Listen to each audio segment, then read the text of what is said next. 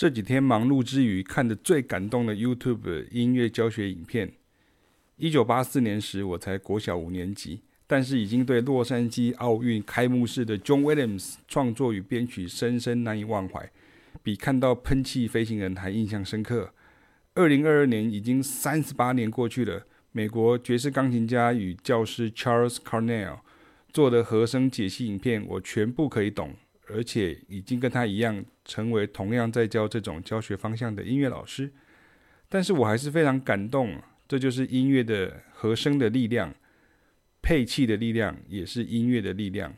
我不会吹铜管，但是我懂得和声的奥妙，所以也因为这样，我更加的敬仰 John Williams。Charles Cornell 的爵士和声分析法，可能对古典科班的音乐人来说，还是有点难度。但是如果你很熟悉爵士乐的和弦与和弦进行，甚至是 voicing 所谓和声配置、和弦配置手法，譬如曲子中运用到的九和弦，以及用 pedal point，影片中讲 pedal tone 其实是一样的意思，也就是顽固持续低音的意思，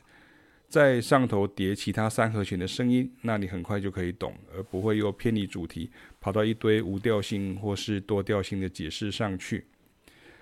很多人很羡慕像 Charles Cornell 的听音能力。我很诚实的说，这用古典音乐的视唱听写训练是远远不够的。你还得知道 voice leading 和声间声部移动跟 reharmonization，也就是重配和声。我在教自己学生的听力采谱班时，都会很强调这样能力的逐步培养。这在应用音乐的领域中，很常听见许多范例。而且经由他这样一解释，其实我们也会更了解 John Williams 在其他配乐作品中所运用的更多类似手法呢。